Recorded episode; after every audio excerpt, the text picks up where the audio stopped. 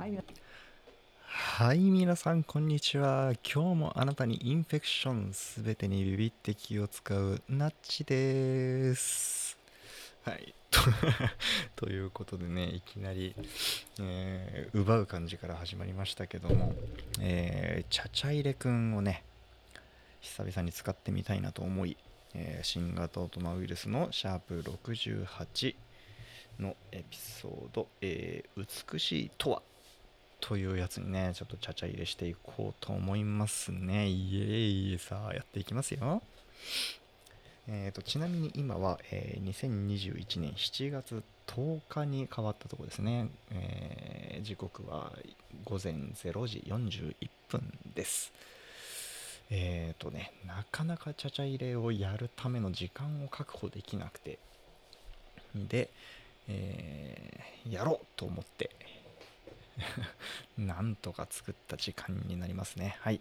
えっ、と、で、ちなみに、えー、チャチャイレくんについては、まあ、過去の、えー実験会を参照してほしいんですが、えー、と今回も、えー今からこの2人が何を話すのかということは僕は知らずに、はい、初見というか初聴初めて聞くということでやろうとしております。はい。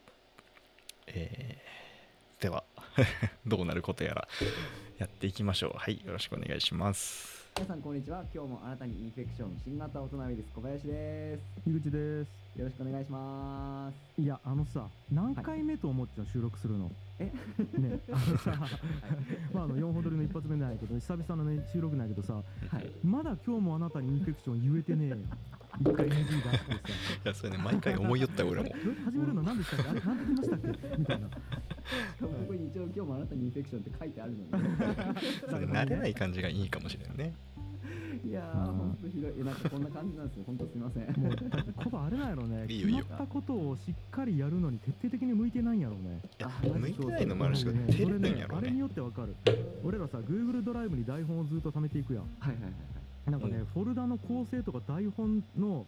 半角全角とか ファイル名とか結構適当なんやねここがはい、適当ですね。もうその時思ったことをルール関係なくやるやんはい。まあそれを見てこの人決まったことできん人なんやっていうのをね、はいすげえ思いなんであのダメ出しから入っとやん。大丈夫マジで。そうもうだって 人生アドリブで生きていくタイプなんやろね。いやいや、うん本当にめちゃくちゃ言われとるよ。性質強いけどコバはさらに強いなと思ってますよ、はい。まあ、そりゃすそうや。ね。ちなみに深井さんもマジそのタイプ決まったことできん古典ラジオの深井さんね。周りに支えられてるね。似てますよ俺の中で2人はもうなんかその時その時の気持ちで一生懸命になっちゃうんですよね大体。いやなるほどね。いや、でもそれがいいよね。まあ。まあそんな感じでやっていきますよ。久々の収録楽しみにしてましたよ僕は。はい。ありがとう僕も楽しみにしておりますよ。あのお久しぶりとい。うことで僕も楽しみにしてたんですけど、はい。よろしくお願いします。とりあえず、はいあのもう今日の一発目なんで、うんえっとリスナーの皆さんがあのいろいろつぶやいてくださってるやつがあるので、なるほどね、そうかそうか、その回か。はいはいはい。はい。人とのつながり。はい。コミュニケーション。はい。いや、やばいっすね。面白いね。よし、いきます。はい。よじゃあ、はい。い、くつか恒例でピックアップしてるやつがあるので読み上げていきますね。うん。まずはあのツイッターとあのディスコードの方であの、うん。もらってる反応をちょっと紹介したいんですけど、うん。ツイッターからですね、はい。えー船右衛門さんという方のツイ,、えーうん。ツイートですね。うん。で、これ、えーと、この間配信した人格を使い分け、心を開くっていうエピソードについてなんですが、えー読み上げます。ね。ハッシュタグ新型大人です。うん。最近疲れているせいか、樋口さんがピンピンって言ってくれると元気が出る。ちょっと待って。どうでもいいやつ来たな、いきなり。いやいや、これね、あの、違う違う、本人的などうでもよくないっていうことは分かりつつ、分かりつつ言ってますけど、うん。いや、もうごめん、何も、何も言うことないわ。ちょっと進もう。うん何回でも言うけどティンティン俺 なんで言ったんやったっけこれ なんか言ったのはこ覚えてる？れあれですよ、あれですよ、あの、なんか、ほら、ちょっと俺が、こう、リスナーさんがどんな人がいるかなと思って気使っちゃうみたいな、こう喋る言葉を選んじゃうみたいな話そうやったね。みたいな。あ あそうやそうや。そうだそうだい。いですね、はいこうなんかちょうどいい脱力感を言っていこう提供できますよね。はい。はい、船山さん、いつもありがとうござい終ます。わるんかい。終わるんかい、それ。で。えーと次に掘れよ。ね。はいえーとシングルランナーさん。という、えー方の、はいはいツイートです。うんでハッシュタグ新型大人ウイルスと書いていただいて、えー中高の時の俺最悪だ、けだものでしかなかった。これは伝説の神回や男女の回ね やばかったな。これはねあのはい。男を人狼に例えて、はい。え男はどれだけけだものかっていう話を男目線でしたっていう回をね。はい。何だっけ？ね何でしたっけ？シャープなんか忘れたけど、うん63回ぐらいかな。はい、うん全ての男性に聞いてほしいみたいなやつだな。そうそうそうそうそう。いやあれは刺さったな。あれ、やっぱりあのツイッターとかディスコード湧きましたね。うん。湧いたよ、うん。あれも無事だと思うけど、湧きましたいやでねあのこれ僕も多分ね僕に限らず多くの人が抱えてる抱えてる違和感だと思うんですけどあの回えちょっとねえっと今ちょっとアーカイブいやアーカイブたどりますよ。うん63回ですね。小林くんの言う通り。えっとシャープ63の全ての男性に聞いてほしいっていう回なんですけどあのあれ聞きながらあのリスナーの立場でいるとすごい気持ちのいい話なんですけどでこのシングルランナーさんしかり、えーまあ他のいろいろえっ、とツイッターなりえーディスコードなりで言及した方みんなそうなんですけどその自分ごとにするとか自分のものとして立場を表明するとか感想を言うっていうことがすっげえハードル高いっすよね。なんかそのなんだろう。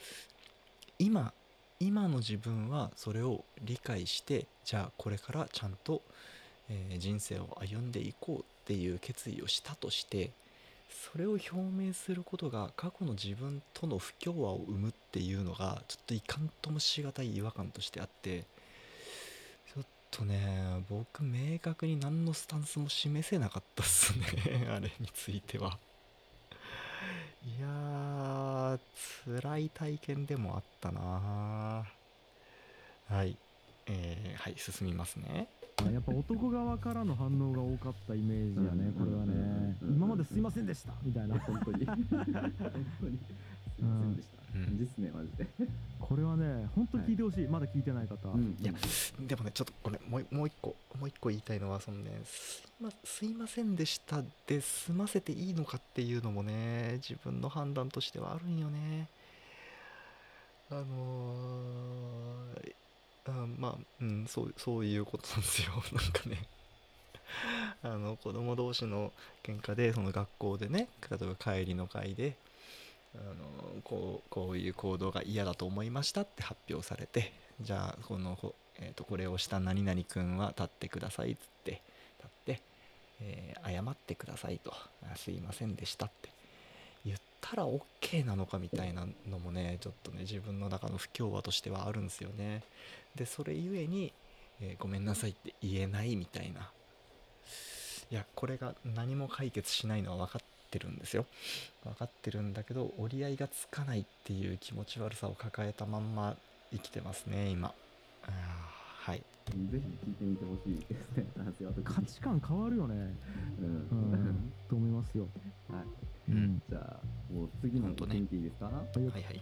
はい。えー、肉まめさんか、えー、肉まめさんという方の、えーツイートでございます。はい。はい。えっ、と、最新回の新型大人エス聞いてから、夫の言動が明らかに変わっていると。うん、うんこれ、あの、T 先生のやつですね。はいはい。えーとはいはいはい。樋口さんの読んだ T 先生の本を買ってもう読み始めたのか 知識の問題かどちらにせよずっと気になったきつい口調が変わっていると。うん。私が言っても聞かないけど、えーラジオなら素直に聞いてくれるらしい、うん。樋口さんありがとうございます。あそれあるよね。すごくない？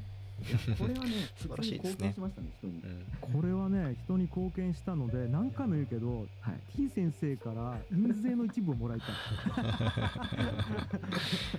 十分やろその充実感で。T 先生の本もなんか買ってるかもみたいな話出てますよねここで。そうよ。ちなみにうちもねその以前から買ってますけどねこれ。はあのご主人がお子さんに、まあ、ちょっとこう叱ったりとかするときにきつい口調なんじゃないと思ったりしてたわけですよねおそらく、はいはいはい。それが、えーとまあ、新型大人生を聞いてから、えー、とご主人の、えーとまあ、ちょっと考え方が変わって、うんなんかうまい誘導を子供たちにしてくれるようになったっていうことだと思うんですけど、そうよね、多分ね。うんうんうん、これはもう誰にとってもプラスですよね。多分ご主人もね、厳しいことをわざわざ言いたくはなかったと思うんですよ。なんか言わなきゃいけないからっていう感じでやってたんじゃないかなと思うんで、うん。これはすごくいいですね。そういや、T 先生のやつも反響あるね。やっぱりいまだにちょいちょい見るもんね。あれも良かったね。もう1ヶ月ぐらい経ったと思うけど配信から。いやーだけどやっぱうん毎回思うのは子育てを学校で習ってないわけやし、そうそうそうそうそうそうそうそうなんよそういやなんですよだって義務教育どころじゃないわけよ、やっぱ、ね、言うても、まあ、いろんなね子供おらん人生もあると思うんやけどやっぱりまだまだ大半の方々は子供を、ね、持つわけじゃないですか、基本的には。そういうことは、まあ、かなりの確率で立ち向かわないといけない課題なわけよ子育てって、それをねやっぱ義務教育で習ってないきどっかで学ばないといけんいこれねの学校じゃなくてもいいんですよだからこのねインターネット時代そのアクセスしうる場所とかしやすい場所にそういうドキュメントが溜まってるだけでいいんだと思うんですよね。うあんのおばあちゃんとかうん。親戚のおばちゃんとかが、はいはいはい。その若いママなりたての人とかにやっぱアドバイスしてくれたり手伝ったりするっていう、うん。そのうん。相互扶助の関係が基本あったんだと、うんあったんだろうね。やっぱその核家族化してお母さんがワンオペでやんなきゃいけないみたいなうん。感じにどんどんなってきて誰もこう教えてくれないみたいなうん。のがあるから、だからその地域のコミュニティでそのやっぱママさん同士の相互あの扶助のなんか会を作っていこうみたいな動きやっぱあるみたいであるよね。そうなんよそうなんよそれちょっとねあのこれもう声を大にして言いたいんやけどあのー事前に知ることができるっていうのがね本当に大事だと思うよね。その今子育てに関してあのーだなんだろうな。大事な情報っていうのはまあネットに転がってはいるんだけども、えっとそれに触れるパスが今妊娠してからとか子供を持ってからしかないんよね。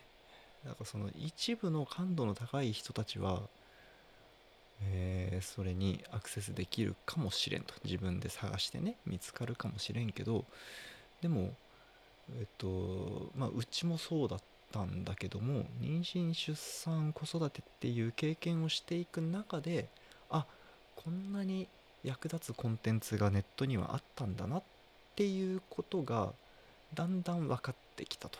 いやそれ最初から言っとってよみたいなねっていう情報がめちゃくちゃあるわけですよね。うんだからねそこをね自然に自然に取り入れられる場所にそういう情報を置いといてほしいですよね。あそれできるそれができると多分結婚するかとか子供を作るかとか、えー何を判断材料にして子供を作るかどうかを決めるかとかっていう選択がもっと豊かになると思うんですよね。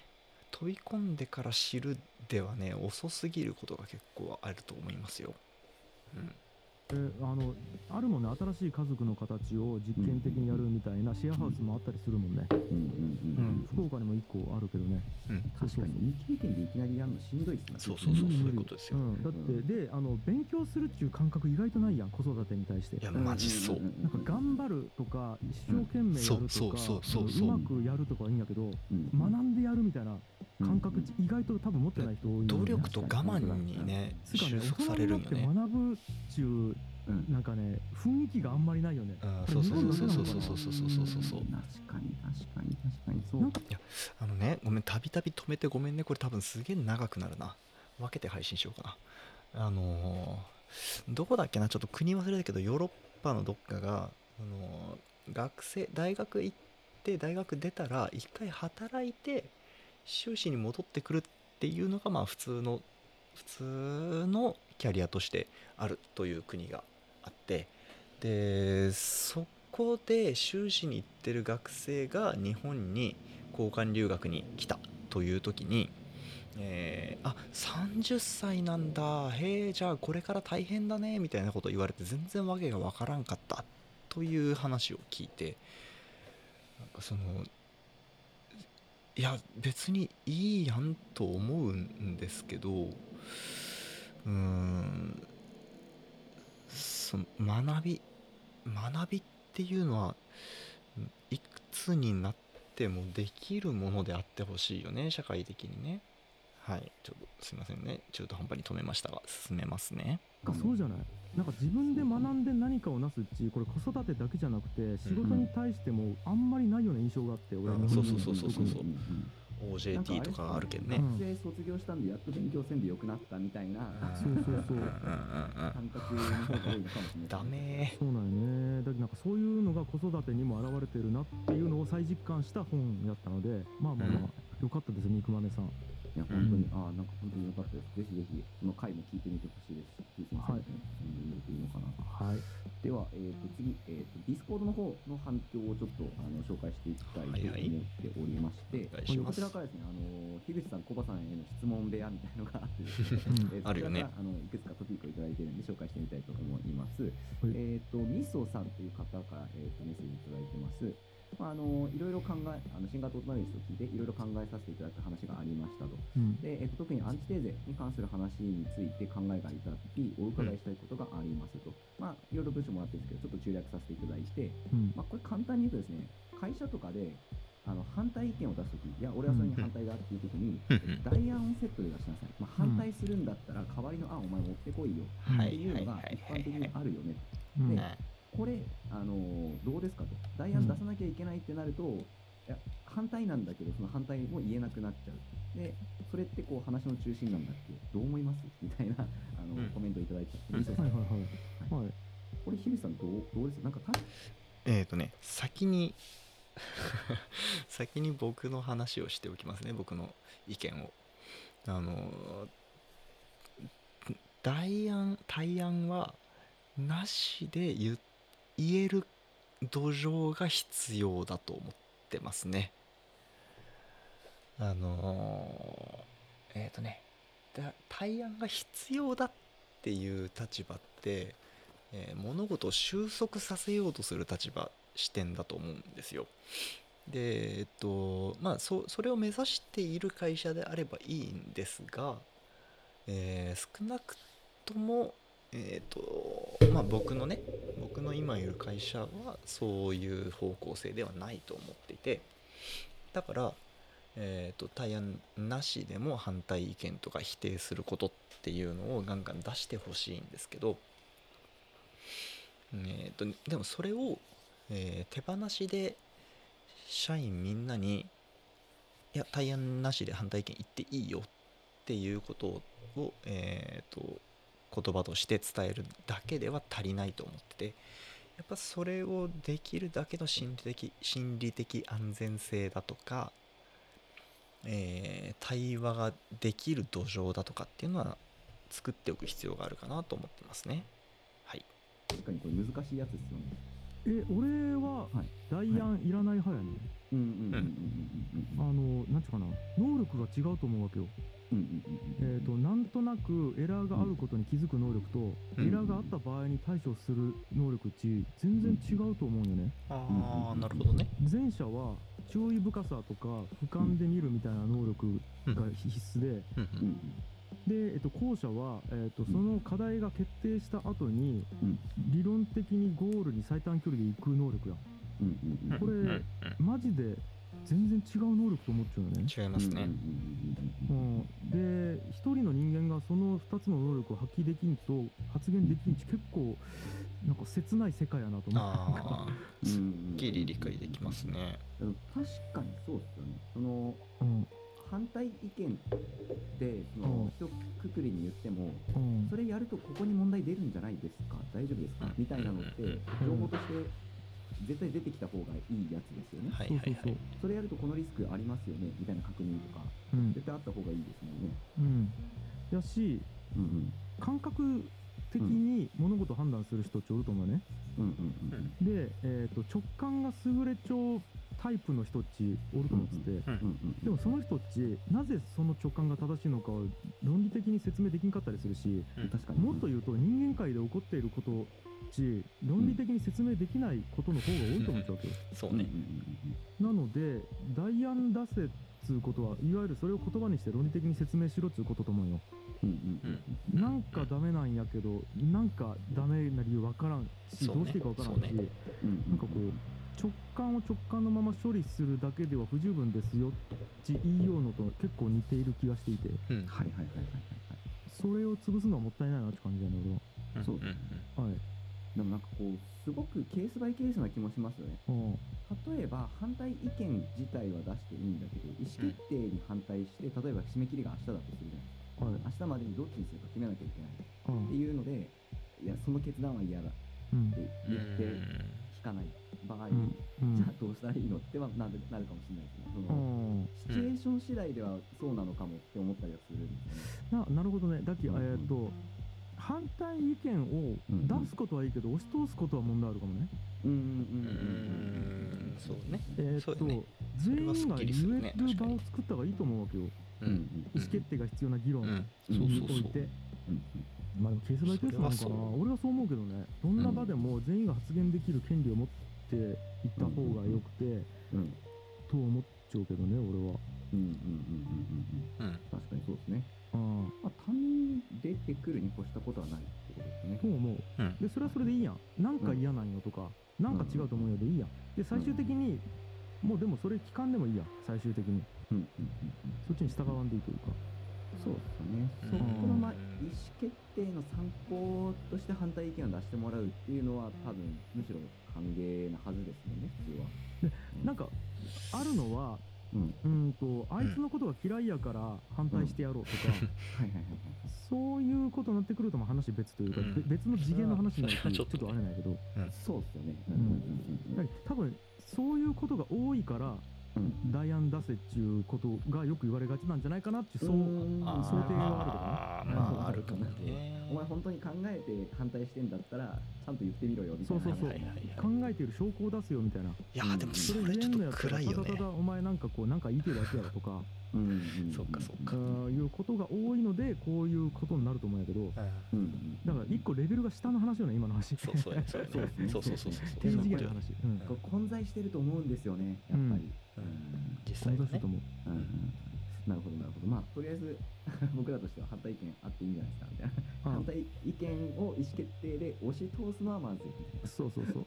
はい。でもちろんそれの前提条件としてはちゃんとコミュニケーションが取れていてうん。お互いを信頼している状態であれば反対意見を出すことは正しいと思います。心理的安全性ですね。はい。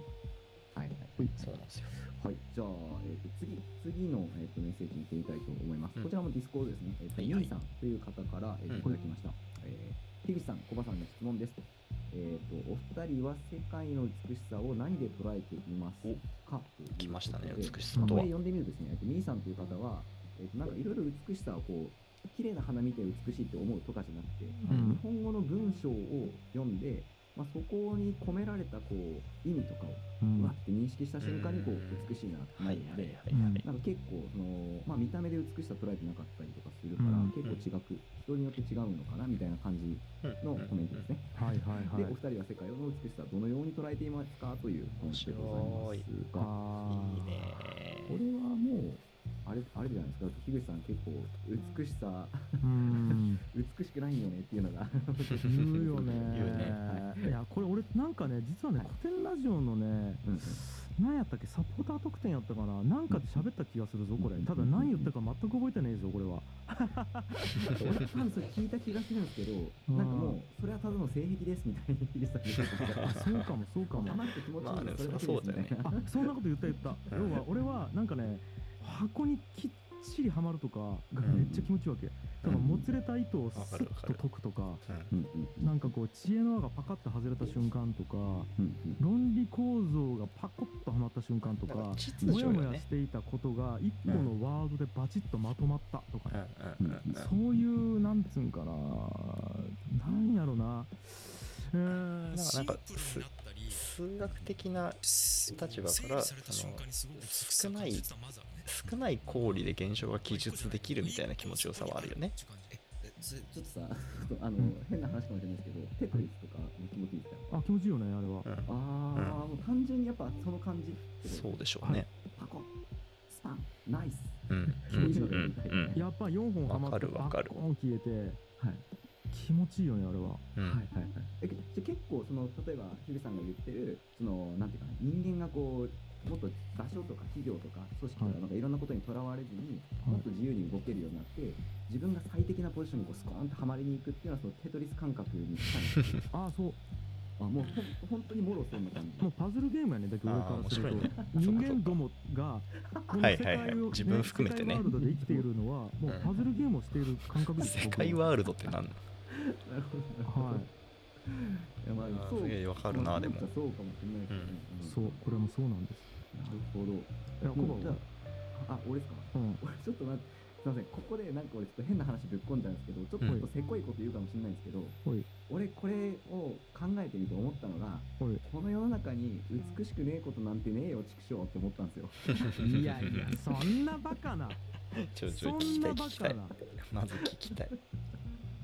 そんなバカなねそんなバカだと思います。よわからん。俺はもうえっとあると思っちゃうけどやっぱこう、うん。いやそうそうです。よだから単純にこう例えば小林感覚であの、うん。あこの絵綺麗だなとかこの曲めっちゃ美しいな例えばそんなんはもちろんあるんですけど、うん。俺の趣味とかはあると思うんですけど、うん。あの俺月見るの好きだとか言ってるじゃないですか、で俺はもうこの世の仕組み自体にいちいち感動するんですよ。うん。はいはいでなんか例えばじゃあなんかこの辺にボールペン1本転がってるとするじゃないですか、うん。はい。でこのボールペンよく見てむちゃくちゃこいつのことよく考えてみたらもう感動するポイントしかないんですよね。ああそれはわかるわ。そうなんでうん。こう例えば極端な話うんことかもう、うん。一体これが本当は何なのかっていうことをよくよく考えていくと、美しくないとは言えん。なそれはそうだ。それはそう。うん。それはそう。感じになっちゃうみたいなやつなんですけど、うん。だからなんかって思ったらあれ、うん。俺美しさ何で捉えてんだろうみたいな。うん。なるほどね。ですねうん。でもなんかヒントあるよその中に、はい。ちょっとねそれについてまた僕の話を僕の考えの話をしとくとあのーさっきちょっと言った、えっと、世界をより少ない氷でまあいわばより少ない変数で記述記述できることが美しいみたいな立場に立つと、うん、確かに自然界に起こっていることっていうのは大体美しいということになるんだけどもえー、とボールペンの造形とかいう話になると、え人の技人の文化というものが、まあ、影響してくるわけですよね。人によって作られてるものなので。で、えー、とそこの人による営み人の営みを、えー自然と捉えるかどうか。